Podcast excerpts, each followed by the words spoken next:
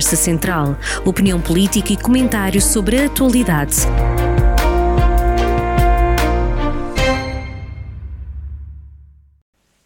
Bem-vindos a mais uma Conversa Central, esta edição com José Junqueiro. Mais uma semana, obrigado por, uma, por a sua presença.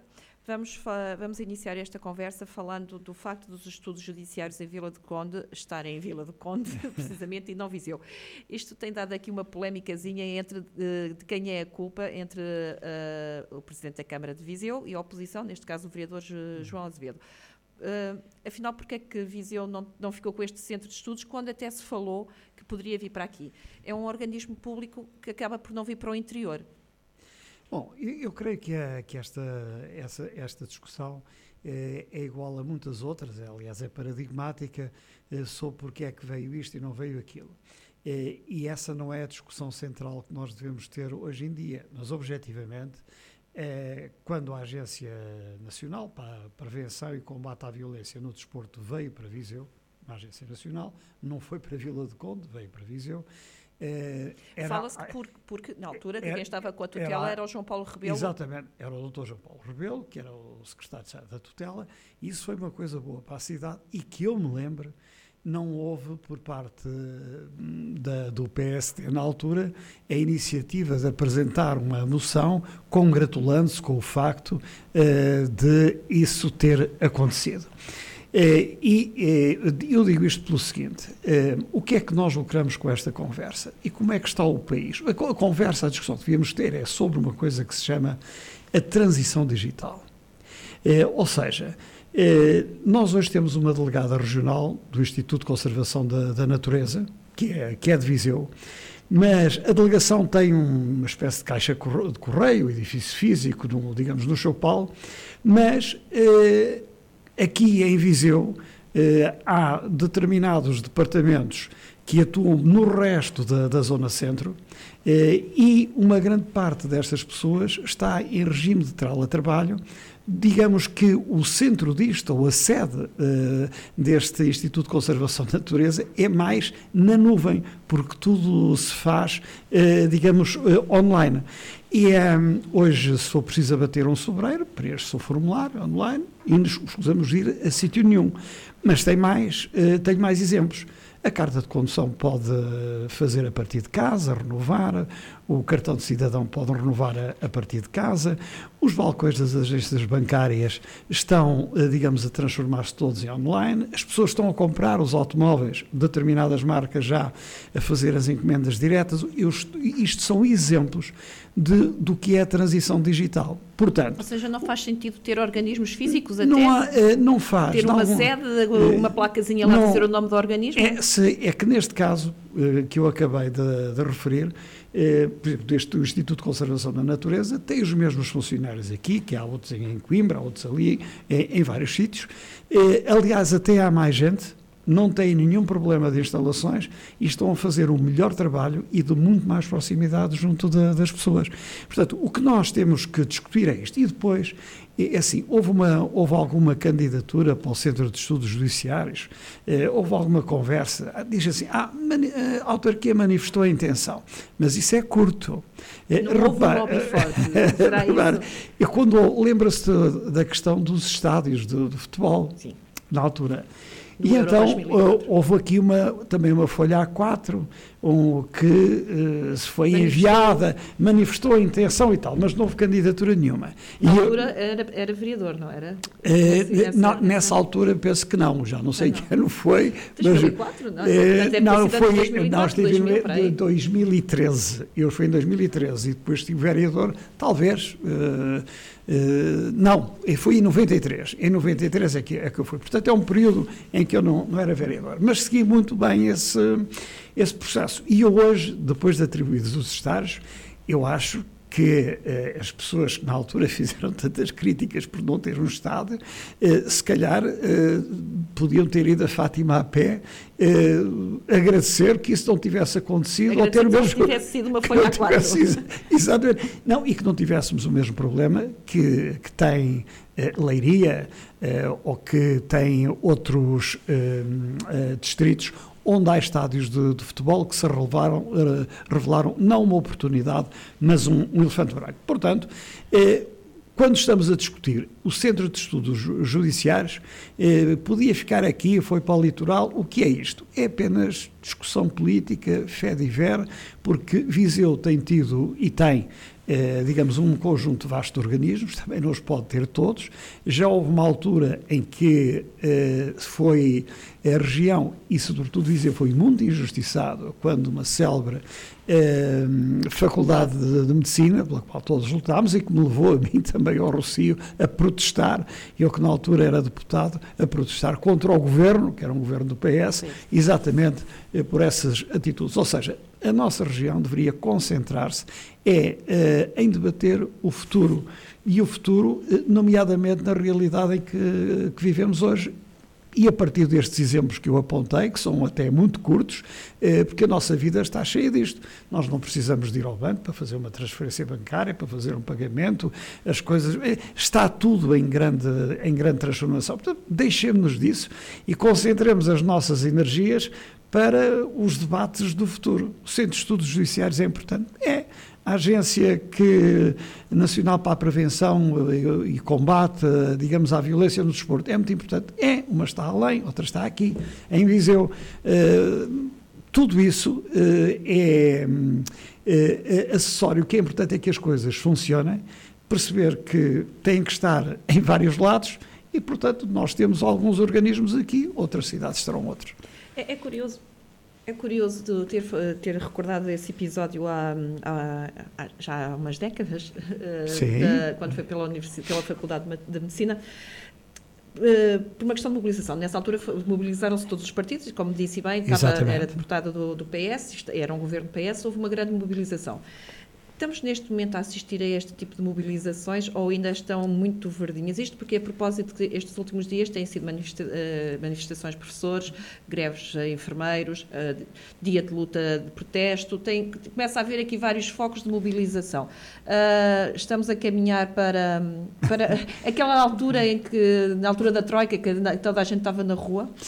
Eu penso que a inflação que, que nos atingiu também inflaciona o conjunto de protestos. Devo dizer que uma grande parte deles, uh, justamente porque as pessoas, perante um decréscimo do seu poder de compra uh, e desqualificação da sua vida fruto de 8% de inflação ou 9%, é natural que queiram reivindicar um acerto, uma correção relativamente a isso. E é isso que se passa com diferentes classes profissionais. E, nomeadamente, no, nos professores. Eh, eu acho até lamentável que só agora é que, depois de tantas décadas, é que nos estejamos a preocupar com o facto de, de professores que trabalharam eh, há não sei quantos anos no Ministério da Educação, durante décadas tenham, sejam precários e não sejam e não pertençam ao, ao quadro. E isso é uma coisa que, porque é que isso não foi feito antes? Ou agora estamos a desenhar uma solução para eh, que a mobilidade não implique que os professores tenham que se deslocar centenas de quilómetros, mas eh, criar mais quadros para, uh, digamos, fazer uh, a colocação desse, desses mesmos professores. Ou seja, o debate tem que se centrar na antecipação dos problemas.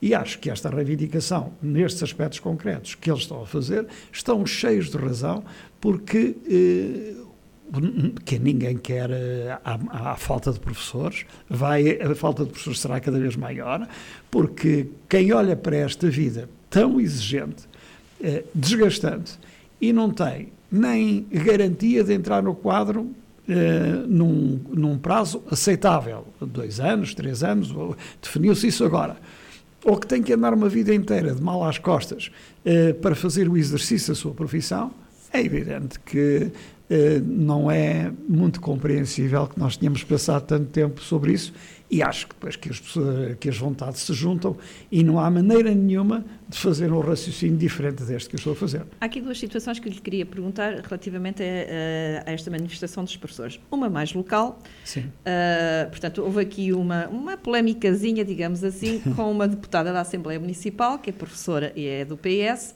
e que numa, nessa mesma Assembleia Municipal votou contra, uma, votou contra, foi a única a votar contra uma moção do Bloco de Esquerda que, que apresentou para, em defesa da educação eleição. Uh, e depois foi veiada, assobiada uh, em, pleno, em plena manifestação no Recio de professores, que juntou mais de mil, de mil professores aqui no Recio. Eu vi. Uh, Justifica-se este voto contra?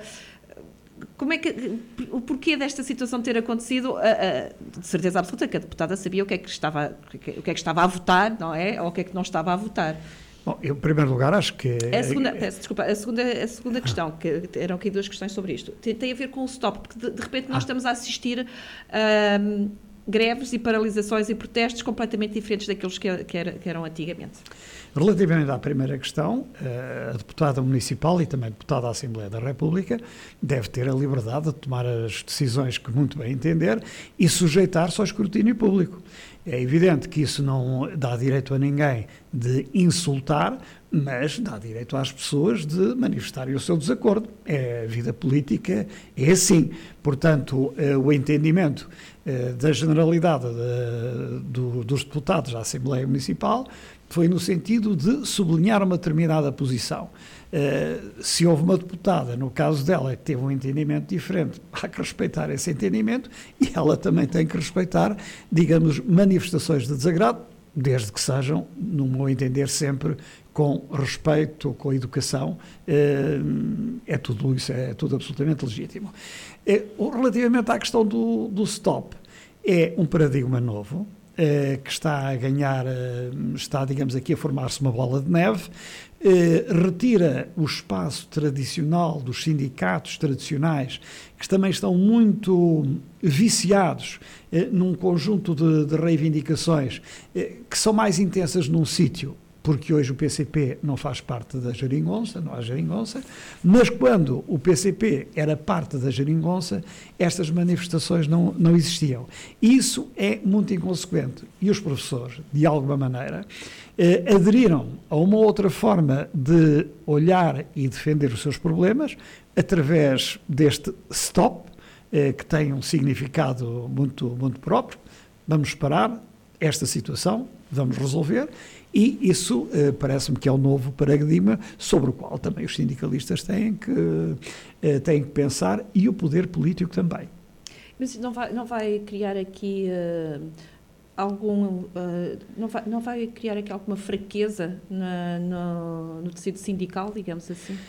Pelo que, eu, pelo que vi, pelo que todos nós assistimos, o movimento de, de, contestação dos professores é muito forte de norte a sul do país.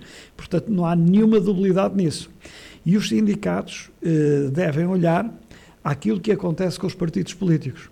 Quando os partidos políticos deixam de responder às legítimas aspirações das pessoas, aparecem outros. Aparecem outros e alguns deles nos, nos extremos. Nos extremos. E, portanto, os sindicatos eh, têm que olhar para si próprios um bocadinho e perceber o que é que estão a fazer, porque é que aparece, digamos, uma terceira via, neste caso, no, eh, sindical, eh, com esta força, com esta simpatia e, sobretudo, espontânea. Eh, isso tem muito significado, não enfraqueceu a reivindicação dos, dos professores, pelo contrário, eh, dá-lhe um caráter muito mais genuíno em duas coisas que têm absoluta razão, que é a questão da, de facto da sua mobilidade e a questão da segurança e de pertencer aos quadros.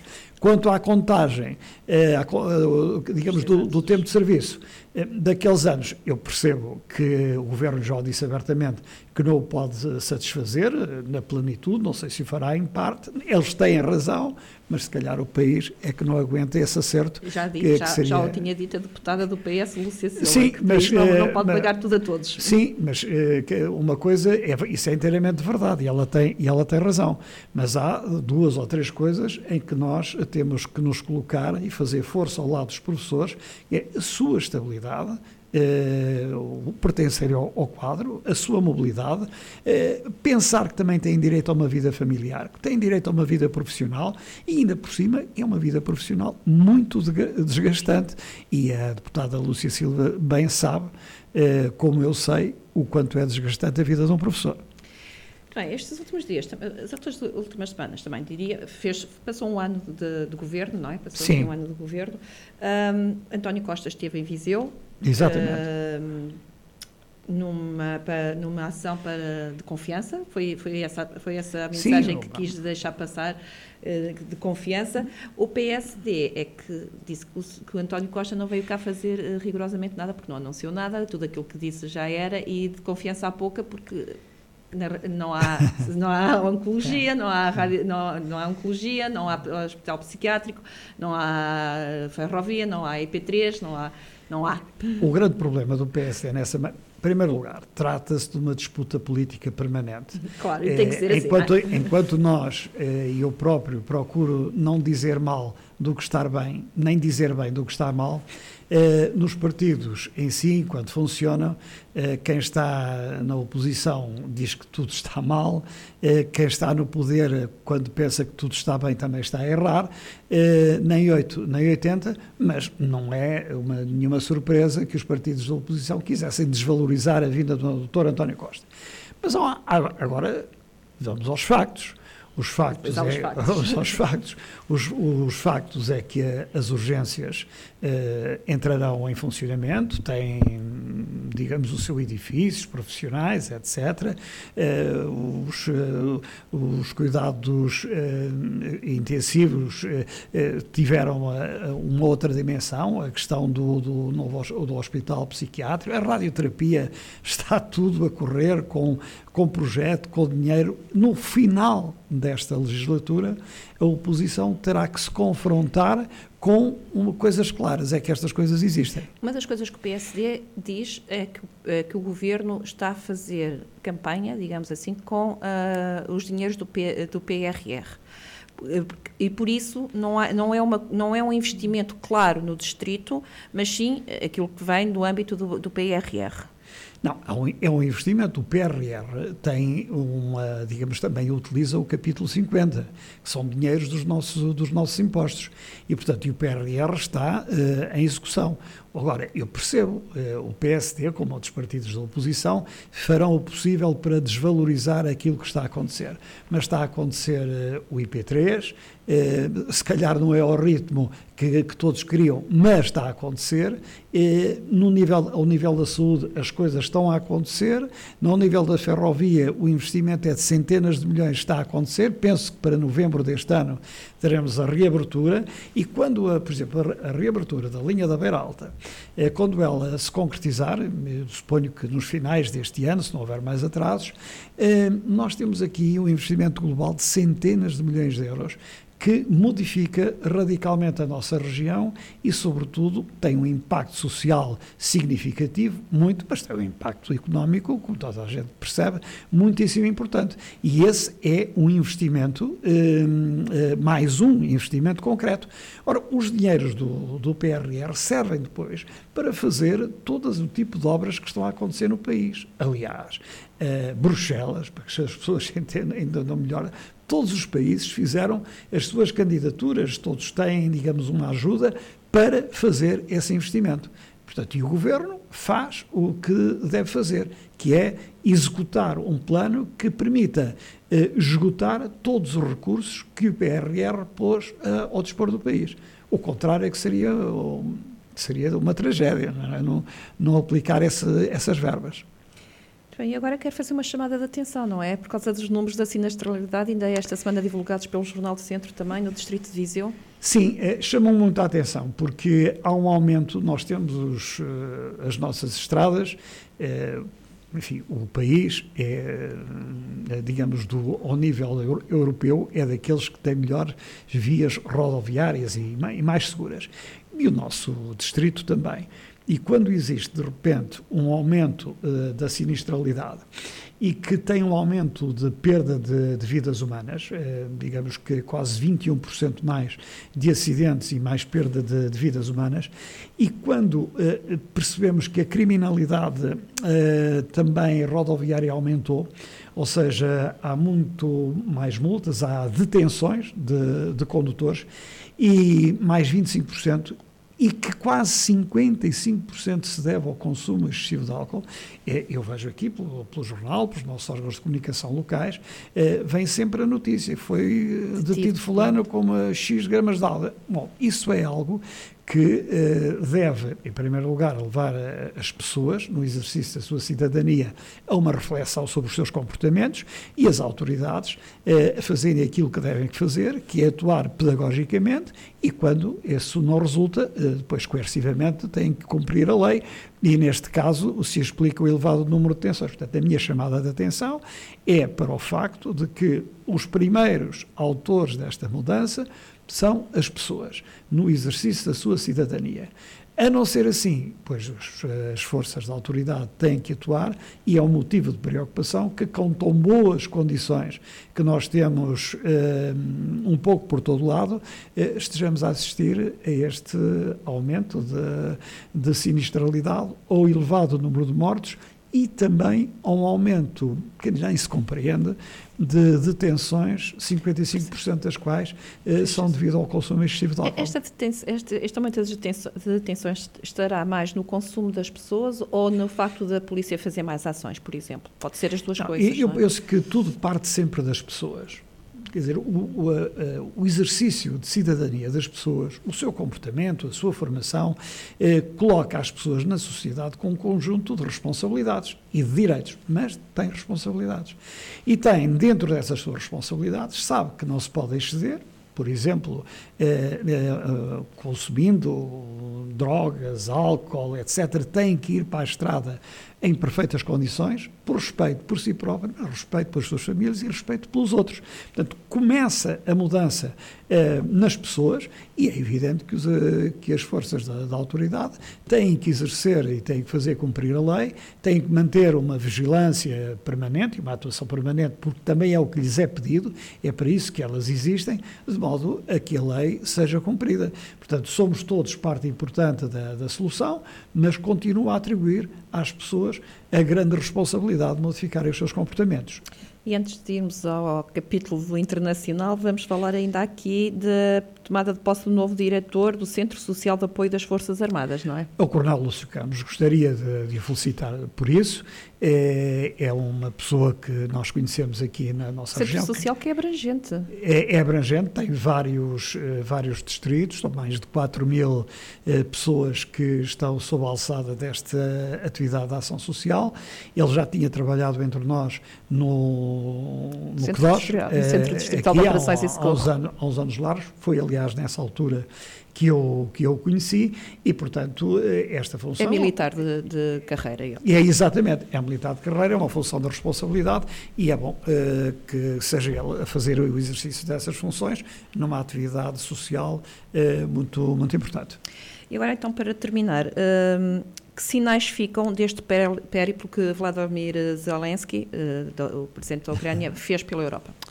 Bom, todos nós, eh, foi, um, foi um périplo eh, muito importante, todos nós estamos dependentes daquilo que é o resultado eh, deste conflito que ganha dimensão Está todos os dias. Um ano, né? Está a fazer um ano, vai fazer no dia 24 de fevereiro um ano, ganha dimensões brutais é uma tragédia para os ucranianos e uma tragédia também para a juventude russa, que morre como os ucranianos, não é? Morrem 100 mil de um lado, se calhar do outro é a mesma coisa. Nós, esses números não, não podemos fazer essa contabilidade, mas sabemos que são centenas de milhares de pessoas mortas, feridas e quem? Jovens. A juventude daqueles países eh, está, eh, digamos, a ser exaurida numa, num conflito absolutamente medieval, eh, mas que ocorre em pleno século XXI. E, portanto, eh, a Europa percebe que com pessoas como, eh, como esta, como o, o, o, presidente da Federação Russa, sabe perfeitamente que eles não se ficarão por aí. E das duas, uma, ou, ou a Europa eh, dá uma resposta ajudando à defesa, à integridade e à soberania da, da Ucrânia, ou a seguir virá a Moldávia, pode ir a Polónia, pode, enfim, por aí fora, como aconteceu há 70 anos atrás com, uh, com a Alemanha do Hitler, na altura, em que tudo quanto era previamente combinado, uh, as deslocações do Chamberlain, de, enfim, de, toda, de tudo que foi acordado, no dia seguinte era tudo destruído e a, e a invasão e o desrespeito pela, pelos países, pelas pessoas, enfim, entrávamos, entrávamos em, em, guerra, não houve possibilidade de fazer um stop, porque tínhamos um, um ambiente, um, um homem uh, perfeitamente louco, que hoje se reconhece que é assim, uh, e temos, neste momento, na Federação Russa, também alguém que, com saudades de eh, medievais, eh, com saudades de um império russo que, que não existe, eh, nos tempos correm. Portanto, a nossa, isso é muito lamentável, não sabemos como é que a nossa vida eh, vai decorrer este ano. Penso que vai ser difícil para toda a Europa, claro, para os ucranianos principalmente, para, o povo russo também, porque eh, a desinformação nem lhes deixa perceber a gravidade do que está a acontecer, quando nós nos deveríamos mobilizar por causas maiores, olha o que aconteceu agora na Turquia, na Síria. E há outras guerras, eh, e há outras guerras a acontecer, há, há, há é? outras guerras. Iémen, por exemplo. Sim, exatamente. E, e fome, e crianças e fome. sem rigorosamente nada, e o mundo não se mobiliza para isso.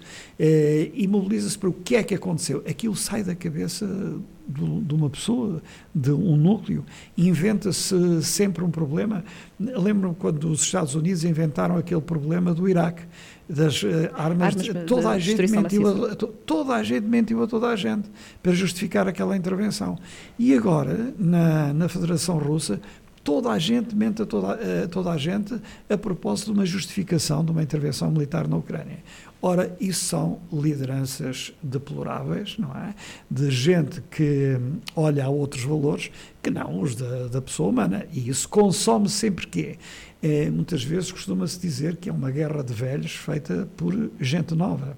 O que nós estamos a exaurir e o que estamos a oferecer às juventudes deste país é a guerra, quer dizer, não é o futuro, não é a ciência, não é o bem-estar, o direito a terem uma vida né, feliz. Não, o que estes líderes eh, mundiais estão a fazer, ou estão a oferecer, é exatamente isso. Não é o futuro, é, é a guerra com, com, a tragédia que se conhece. Justificam-se movimentações como as que vai ter aqui sábado, eh, por exemplo, pela paz, apesar de Todas, mas, não, mas todas as, todas. as movimentações pela paz se, se justificam. É?